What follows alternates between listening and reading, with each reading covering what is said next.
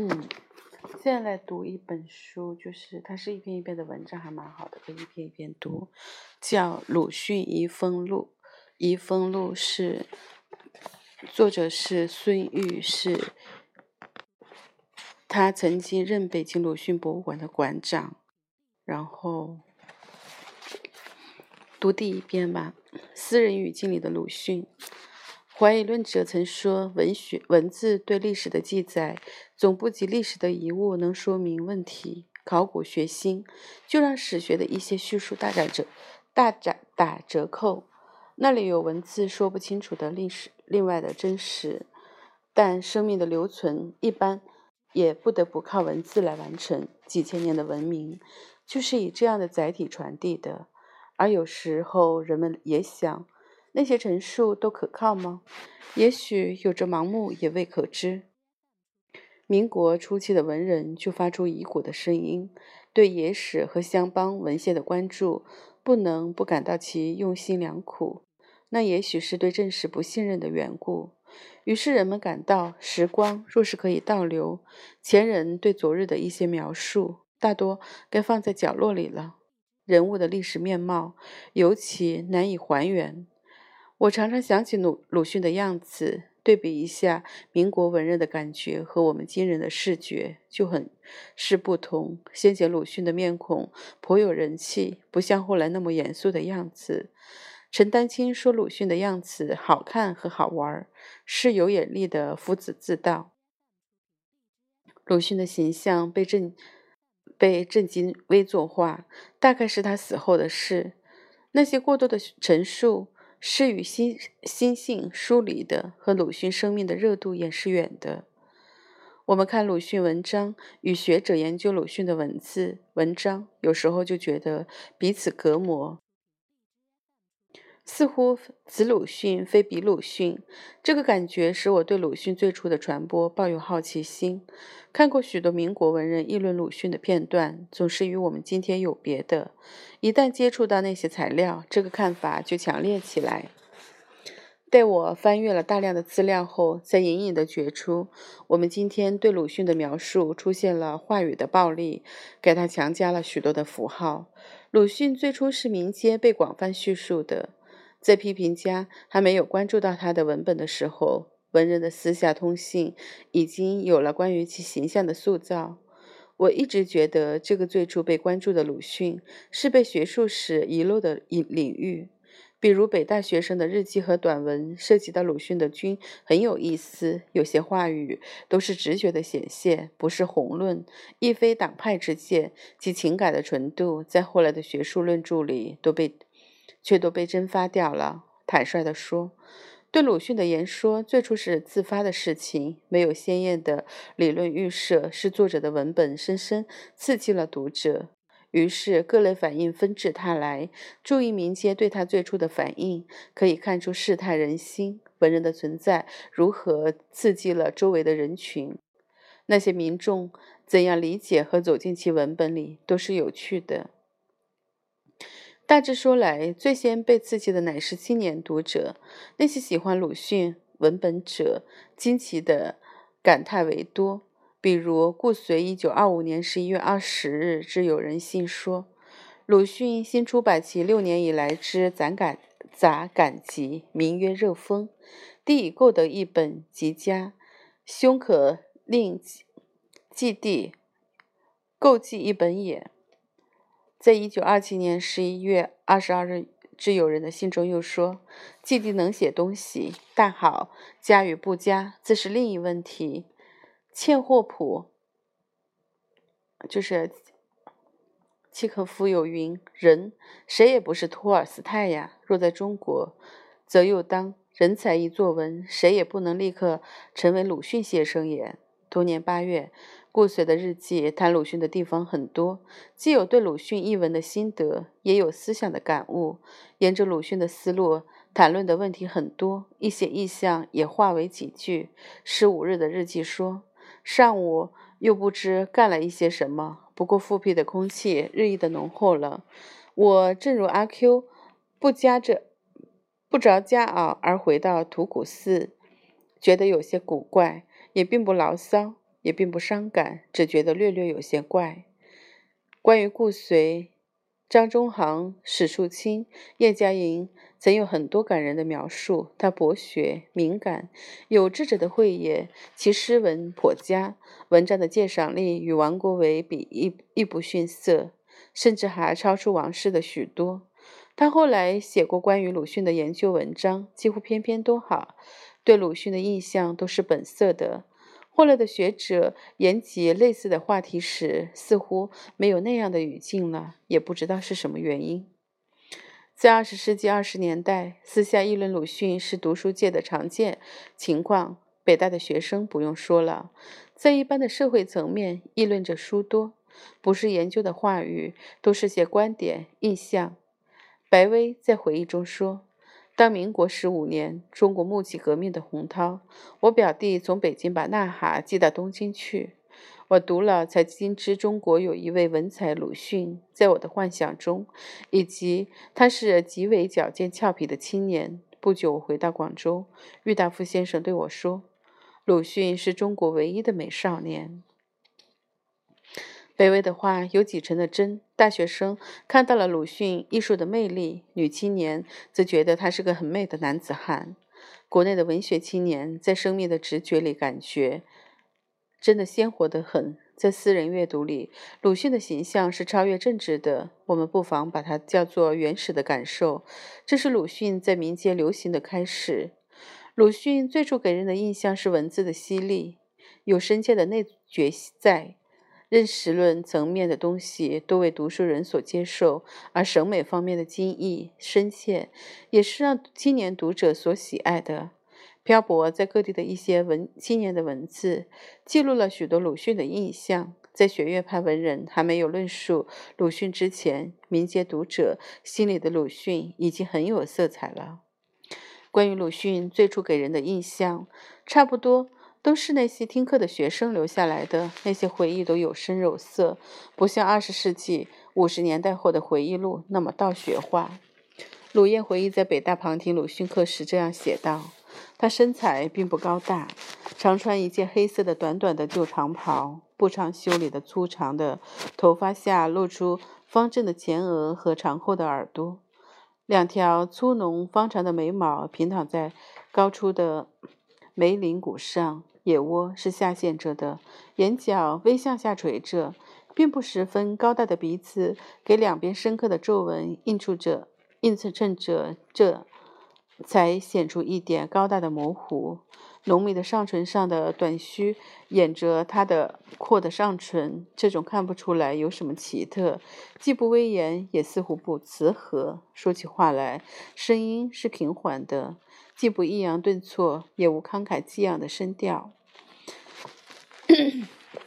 他的拿着粉笔和讲义的两手，从来没有表情姿势帮助他的语言。他的脸上也老是那样的冷静，薄薄的肌肉完全凝凝定着的。他叙述着极平常的中国小说史实，用着极平常的语句，既不赞扬，也不贬损。然而，教室里却突然爆出笑声来了。他的每句极平常的话，几乎需被迫的停顿下来、中断下来。上述回忆是在一九三六年，保留了真的气息。我们从这些指鳞片爪里可以嗅出场景里的氛围，这是最原始的鲁迅塑像。颜料也是普通的，没有经过过滤。鲁叶的文章感受的成分居多，稍早一点的北大学生的文字也提到过类似的感受。从这样的感性的资料出发。我们或许能够看出鲁迅的本来面目，或者说是文字留给人的印记。那些词语里有先生纯真的信息啊！在诸多关诸多关于鲁迅的描述文字里，我们能看出他怎样的真挚，怎样的多疑，又怎样的刻苦。印象里深刻的篝火，照出周围的惨淡。那么多青年。围聚过来，人们围绕着，依偎着那个光源里疏散的热力，让无聊的夜的世界里有了几许暖人的温度。私下议论别人和写在文章里的态度不同，有时未必可以放到学术思想里来思考，但那些文字对文学史的价值而言，也不可少的，也不少的。民国初期，人们对鲁迅的印象多样，看法有别，即使与他很近的朋友，观点也并不一致。许多人在信件和私下里谈论的描述了不同的鲁迅的形象，都颇有参考价值。带有匪气的陈独秀很少夸奖同时代的人。他在致周作人周作人的信涉及到这位老友。鲁迅兄做的小说，我实在五体投地的佩服。另一封也谈及鲁迅的小说，他写道：“以上有一篇小说在这里，大概另外没有文章了。不晓得像育才兄怎么样？随感录本来是一个很有生气的东西。”现在为我一个人独占了，不好不好！我希望你和育才、玄同二位有功夫都写点来。育才兄做的小说实在有极拢来重印的价值，请你问他，倘若以为然，就可新潮《新青年》解下自家订正的寄来复印。我可以看着鲁迅的劳作给人的深深的印记。陈独秀眼里可敬之人不多，就如此佩服鲁迅，也看出他的真诚。那时候，他和许多人争论过，读不涉及鲁迅的言论，或者是因小说者流于小说者流过流过于感性，或者实在没有冲突的地方。鲁迅的内心感受，陈独秀何尝没有？而令陈氏惊异的是，小说在这位同仁的笔下，竟如此的斑斓多姿，将自信的天空展现得那么辽阔。和陈独秀不同的是，钱学同。眼里的鲁迅有一点怪癖，这既能让人亲近，又易疏远。他和鲁迅疏远的原因与周作人、周作人有关，那也是鲁迅离开北京后的事情。据说他私下说过鲁迅的一些坏话，或是玩笑，或是误解，而鲁迅是含着不满的。不过，钱学同对于鲁迅的文章颇为赞扬，总体是肯定是成绩的。这里也可看见鲁迅的复杂性，比如说鲁迅多疑、迁怒于人，也并非不对。但鲁迅的敏感多疑背后的幽默和创造性的写作，不能不令钱学同佩服。他概括鲁迅的特点是：至于我对于育才的批评，却也是也有可说的。第一，他治学最为谨严，无论。教刊古书或翻译外籍，多以求真为直至。他集汇集郡故书杂集与古小说勾审。他校订季康集和唐宋传奇集。他著有《中国小说史略》。他翻译外国小说都同样的认真。这种精神极可钦佩，青年们是应该效仿他的。第二。日前启明对我说：“育才治学，只要只是他自己的兴趣，绝无好名之心，所以总不太肯用自己的名字发表。如惠七郡故述杂集，实是育己育才集的序，也是他做的。但他是，但是他不写周树人，周树人，而写周作人，既是一例。因为如此，所以他所集。”教注译的书都很精善，从无粗制滥造的。这种优秀的精神，也是青年们所应该效法的。第三，他读史与观世有其有极犀利的眼光，能觉发中国社会的痼疾，如《狂人日记》《阿 Q 正传》《药》等小说及《新青年》中他的随感录所描写的描。所描写、所论述的皆是这种文章，如良医开卖药案，做对症发药之根据，与改革开社与改革社会是极大有极大的用处的。这三点，我认为是他的长处，但我认为他的短处也有三点：第一，多疑，他出他往往听了人家几句不经意的话，以为是有恶意的，甚而。至于以为是要陷害他的，于是动了不必要动的、不必动的感情。第二，轻信，他又往往听了人家几句不诚意的好听话，虽认为同志，后来发觉对方的欺诈，于是又由决裂而至大骂。第三，迁怒，比如说他本善假而恶意，但因假与以善，遂迁怒于假而而并恶之。以上所说是我所知道的育才的事实，我与他的关系，我个人对他的批评。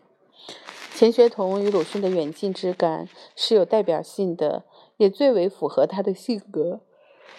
他平时看人很有些固偏执，但言及鲁迅，则有一说一，绝不附会什么，远远的看他人。尚没有利益冲突的话，是有一种美德。但卷入与鲁迅相关的矛盾漩涡，持论要公平就不那么容易。其实钱学同同鲁迅的思想有隔膜的地方，一些文章并未读过，彼此交流受限，形象自然也就模糊了。鲁迅喜抨击旧物，与人多有冲突。他性格里的关于他人的激越之情，书斋之人未必清楚。受到误解和批评是自然的。那些私下描绘鲁迅的人，自然带有色彩。女十大风潮中，他因为支持学生运动而被陈元所污。鲁迅与其比战不休，以为其有绅士价阶级的架子，实胆背叛知识阶级的立场。陈元受到抨击，颇为不满。他眼里的鲁迅就完全是另一个样子。在给徐志摩的信中，他说。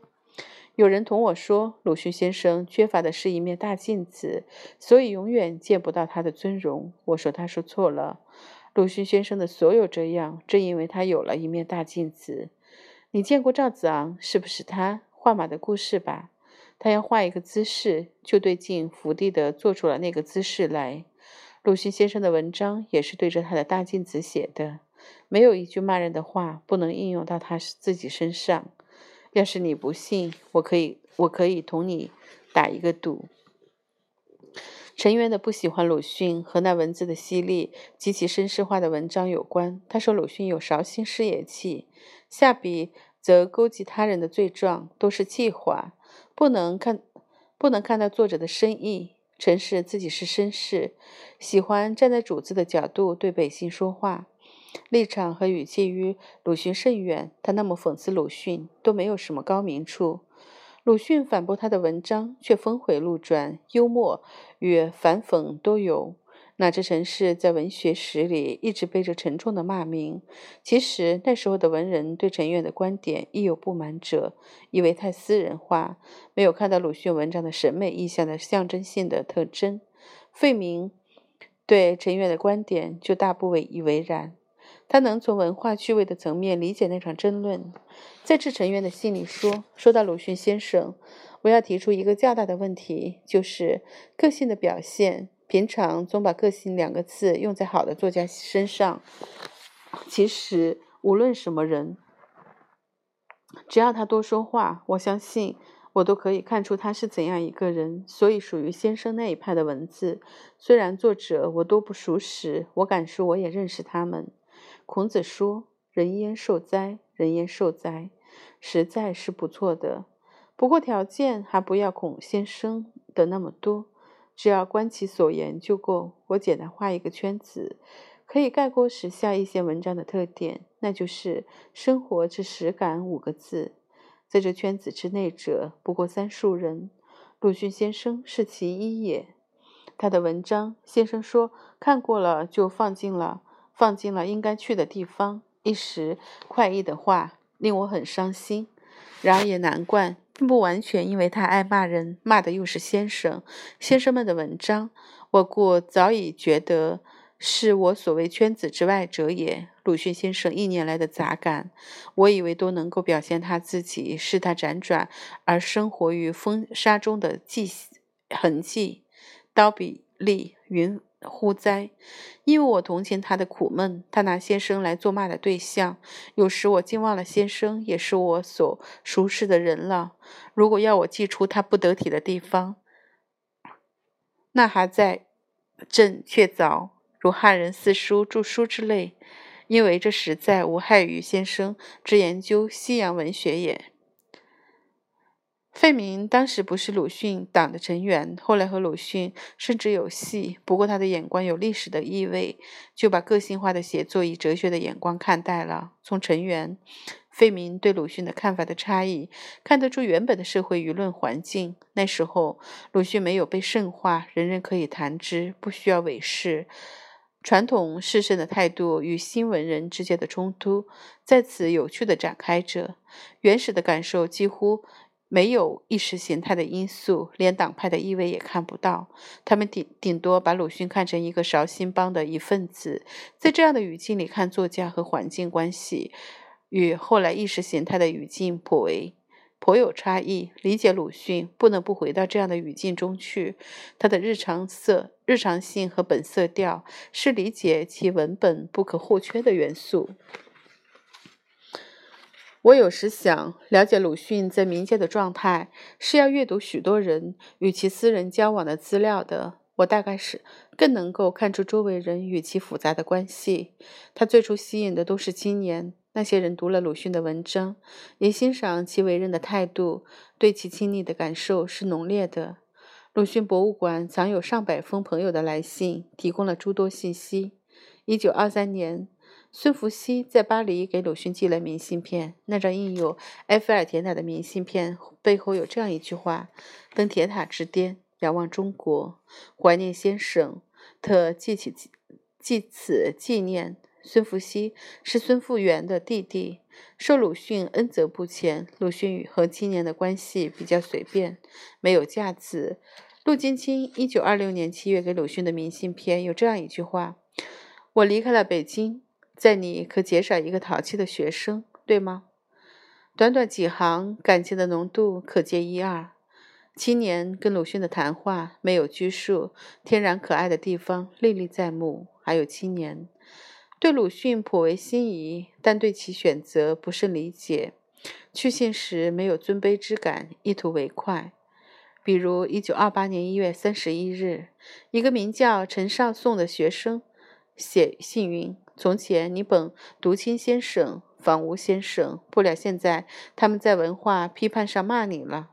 我以为你这一年来的工作太不切实了。”比方，你滥译日本人的著作或标点传奇，这些都是不忠实的工作。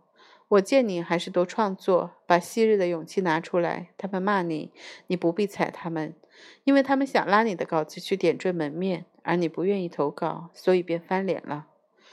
我今天听见陈访吴说，下期还要大骂你呢，所以我写此片来通知你一声，以此。以表我敬慕之威意焉耳。这里都是尊敬的语境，那个时代的文人场景也飘然而至。七年与鲁迅的信件都没有拘谨的地方，显得随便得很。读者心目中的作家，并非神圣不可接近者，倒看出彼此随意的一面。鲁迅博物馆保存的相关信件很多，其中的信息包括几个方面的内容：一是他的名声已经远播海外。影响日渐扩大，比如苏联翻译家王希礼1925年关于《阿 Q 正传》的翻译话题，近引与关于罗曼·罗兰评价《阿 Q 正传》的话，都可看出鲁迅作品的传播之广。二是喜欢鲁迅的青年之多，以非百十来计，那些青年对鲁迅的敬意是带着赤子之情的。三是鲁迅的怨敌常常。把其作为话题谈论，在文坛有有诸多的闲言流布。二十年世纪的二十年代后期，鲁迅在舆论环境里是黑白黑白俱在、美丑相间的，爱者之欠欠，恨者之耻耻。从舆论可以看出时代风气，变动时代的精神碰撞碰撞，在对鲁迅的态度上都折射出了些什么。在诸多的通信里，李秉忠给人的印象尤深。他是北大学生，听过鲁迅先生的课，后来到黄埔军校，还去过俄国等地留学。鲁迅交往的青年中，他是走得较近的一位。一九二五年一月二十三日，李秉忠致鲁迅信云：“我只要有闲时，就想写信给先生，而且只要写信，又照例是长信。”我也不知究竟是什么缘故，总觉得对于先生有许多话说，不知先生看去厌烦否？如今不厌烦，我想永远照例做去，因为我的话对于别人想起想不起来这么多。在与鲁迅通讯里，他对工作、婚姻等问题的谈论都真诚得很。鲁迅回讯：回信一语太真诚真切，许多心里话是流露在文字字里行间的。李秉忠这样的青年，能够和鲁迅通过深层次的沟通，与他的禀赋有关。因为深知鲁迅的思想，看人看事眼光是亮的。李生后来加入国民党，成为不小的军官。到了二十年世纪三十年代，鲁迅前和他才和他疏远了。和李秉忠相同的还有金有林，曾与鲁迅的关系不浅，后来因在国民党中任职，在二十世纪。五十年代被斩草除根，鲁迅周围的青年不都是左翼的，有的趋于右翼，有的在左右翼之间摇摆。这两类青年同时喜欢这位文坛的斗士，都是颇为可可有趣的、可回味的。但还有类青年对鲁迅爱之甚深，不愿意看到自己喜爱的受辱。一九二八年二月九日。上海大同中学教员周伯超致鲁迅，透出文人私下言论的信息。昨日与陈访吴、冯乃超等诸人同席，二人宣传先生讨姨太太，弃北京之正妻而与女学生发生关系，实为思想路武者。霍学闻之大愤，与之争辩。此事关系先生立名及私德，比二人时以为下料资料。于先生大有不利，汪先生作函警戒之。或学为崇拜先生之一人，故敢冒昧陈言，非有私怨于陈讽二人，为先生察之。信中的题旨一看即明，文人衡量人的尺度，有时亦不离开道德话题。鲁迅婚姻被当成笑料来谈，他自己知道，一定愤愤而对吧？这些片影好似一个时代风气的折射。鲁迅作为常人的弱苦态，也在此间露出。这个话语里的鲁迅，更让人觉得真实。在政治话语没有介入到其间时，我们能够感觉到常俗的话语里的鲁迅，也不免成为饭后被消费的谈资。为发表而做的文字，有时候都不免做作，大约避不开表演的痕迹，而尺度就不太一样，是另有风采的。只局限于几个人，就真切多了。我读那些与鲁迅交心者的文字，觉得动人的原因，是得到鲁迅的启发，或是鲁迅的文字感染了他们而使然。对比胡适的往来书信，学者多而文学青年少，诗意就不多了。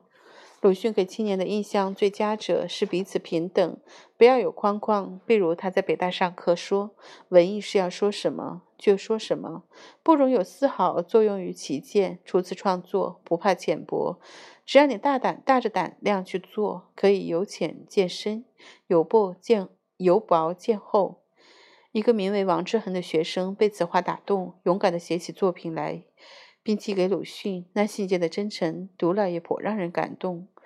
从这些字迹里显现，能够显现出来的事实是，鲁迅是个调动青年走向精神幽深之地的人。他把苦闷、无方向感的青年从无望里激活了。许多青年阅读鲁阅读鲁迅的时候，仿佛地窖里透进了风，有清爽的感觉，也犹如晨曦的喷薄，有了光明的冲动。鲁迅周围一直有活跃的青年在，原因在于他生命汩汩不息的热流的涌动。那些回忆文字对我们今日来说，读之一如观图月画，连呼吸和温度都可感到，是另一番风景了。因了鲁迅文字的奇特异，那笔下流出的痛感的美丽的词语，也连带着。将自己的画像映现了出来了，鲁迅的影子便有些神奇的样子，让懂得艺术的人有了描述他的冲动。许多画家朋友欣赏鲁迅的文字，他们举办画展，也愿意请鲁夫子来关照指导。偶然让人画在纸上，都有异样的韵味。陶元庆为鲁迅画过像，替他设计的图书封面也然有。鲁夫子的气息，陶氏的画面有现代主义的颓废气和刚烈的气的结合，似乎要捕捉那飘忽不定的意象里的诗意。他觉得鲁迅内心的色调大约是那个样子的。谈论他的都市文学青年呐喊、彷徨问世的时候，刺激了有激进倾向的读者。可是后来抨击鲁迅最厉害的也恰是那些人。高长虹来北京是投奔鲁迅的，他对鲁迅的喜爱自不必言。后来却与鲁迅弄翻。不过从高长虹留下的文字，鲁迅对他的影响是致命的，乃至一生都逃不出先生的监狱。激进容易，可是有精神的内功，非人人可以做到。青年的天真单一是吸引他的原因之一，而单一不一定有温情，是否有苦难磨砺后的慈悲，也是一个人承受与火的标志之一。而那时候有过磨难的青年，还保持纯真情的，真的不多。在青年面青年面前碰壁，也是他的另一个华盖运。我们。看狂飙社当年对他的由近而远，依稀可辨出他的孤独。一方面有诋毁自己的青年在，一方面又有无数的新的青年来，这些新的面孔也刺激新的感受出现。那些青年的文字也启发了他，比如韦素图、韦素元、孙用的译文。就给了一种提示，其间的意象也融进自己的作品里了。萧红在一篇文章里写到青年对鲁迅的印象，他似乎从老先生那里感到一种父爱的美。那篇关于鲁迅的回忆录写的柔美细致，像一幅神异的画，慈爱里的美诗一般的流淌着。私人间对鲁迅的鲁迅的议论，有一种平和气，没有批评文章那样一本正经。鲁迅的正襟危坐的样子是研究者们塑造出来的。冯雪峰回忆鲁迅讲到，柔史向他推荐鲁迅的情形很有温情。他快乐而平静地告诉我，他从几个朋友弄出一个朝花社、张花社，鲁迅先生也是同仁之一，想出丛书和画册，介绍欧洲的文学和版画。他们就住在鲁迅的监壁，他谈的很多。大多关于鲁迅先生的事情，而对于鲁迅先生对青年的诚挚恳切的态度，以及他对柔史本人的帮助等等，还说得特别认真，好像要对我证明似的。过了几天，柔石又来看我说，带来了一本日本译文的关于辩证法的小册子，我已经忘记了原作者的名字。我说这是鲁迅先生送给我的，还复述了鲁迅先生对他说的话道。我买重复了一本，去退还内山书店也麻烦，你带去送你那个同学也罢，省得他再买了。这一天，柔石先生柔石谈的更多，其中曾经谈到了同创社同创造社论战时候的鲁迅先生的心情。据柔石说，鲁迅先生当时的心情是很坏的，不过现在已经没有什么了。于是柔石也把鲁迅先生看了我的一篇文章之后，曾经很反感的事情告诉了我。那是半年多以前，我在一个名叫《无鬼列车》的杂志上发表一篇题名《革命与知识阶级》的文章，也是关于1928年初创造社与鲁迅先生的论争的。柔石先生说，鲁迅先生看了，当初很反感，说道：“这个人大抵也是创造社一派，不过。”如是接着又说，他自己的看法并不如此。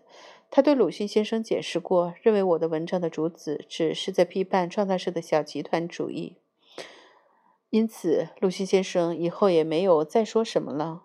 柔时还谈了一些别的，我都不想记了。他的两次谈话，虽然始终谈得很平静，好像谈家常一样。即使我很感激鲁迅先生，并且很冲动，想马上就去见他。上述回忆至少透露出两个信息：一是鲁迅很随和，对青年颇好；二是青年朋友也能在他面前讲不同的观点。鲁迅的多疑一面受了友情的消解。如果冯雪峰不是因为柔石的介绍，那么鲁迅对其看法则与他印象里的狂妄青年没有什么差异吧。我们从柔石、冯雪峰间关于鲁迅的对话对话，看出一个真实的鲁迅：一面对真挚的青年抱有父爱之心，一面能听从不同意见而远离固执。文学青年李继业、孙福源的回忆录也涉猎了相同的内容。这些有活的鲁迅的生命信息，是后人了解其精神的基本元素。我后来在冯雪峰的文字里还读到了诸多的细节，他对鲁迅的看法有个性的对应，还有党派的统战意味、矛盾。周扬、夏言等与鲁迅的交往，都和政治有关的。二十世纪三三十年代文化的语境里，要超出政党思维也难以。鲁迅自从从走入政治的领域，先前张定恒式的描述语言，竟然看不到多少了。在鲁迅被纳入政治话语的时候，他其实还保留着非政治化的特点，而共产党私下认可鲁迅的却不是他的政治语境，而是自信及温情。党的文艺领导者如周扬、夏衍等，并不认可鲁迅，他们对其可用则用之，不不可用则弃之。其间的矛盾纷飞纠纷，想起来已成为理不清的旧账。冯雪峰在江西与毛泽东议论鲁迅的内容值得一思。他曾对毛泽东说：“有个日本人，全中国只有两个半人懂得中国，一个是蒋介石，一个是鲁迅，半个是毛泽东。”毛泽东说：“这个日本人还不简单。”他认为鲁迅懂得中国，这是对的。那完全是私人谈话。冯雪峰对鲁迅的看法直接刺激了毛泽东。后来，毛泽东潜心读鲁迅的书，大为佩服他与冯雪峰、萧军等人的对话，都有自己的心得流露。毛泽东在窑洞里找萧军谈话，就有鲁迅的话题。萧军与友人狂妄地说过这样的话：“鲁迅是我爹，毛泽东是我大哥。”话外都有江湖气。在江湖间，能因鲁迅而激起爱憎，这是先前文坛里少见的。毛泽东私下对鲁迅的看法和公开场合的表述大异，私人语境与公共语境的差异，倒可看出中国社会的复杂话语逻辑。政治人物的言论考虑周围的环境和自己的使命，但作为个体生命的自我内在感觉，则是另一个样子了。他晚年写给江青写信，说与鲁迅的心是相通的。究竟在什么层面相通，颇值得分析。他年轻时候在北大见过许多名人，唯独没有见过鲁迅。那些名人他佩服的不多，唯有鲁迅通过文字而生出敬意，那是有趣的。如果在北京时期见到真的见过鲁迅，也许会有另外的态度。历史很奇怪，人与人的相知，有时是靠神谕而非面对。民国的生活到处有政治，自己又在政治中，别人喜欢用政治话语来塑造其形象也是自然的。但那时候的政治是流血的存在，被人凝视和凝视别人时，内心的宁静反而消失的，消失在躁动里了。鲁迅在晚年其实已经认识到，离开政治大概不能解决中国的文化问题。可是他不知道，文化问题后来因为政治的卷进，反而变得更困难了。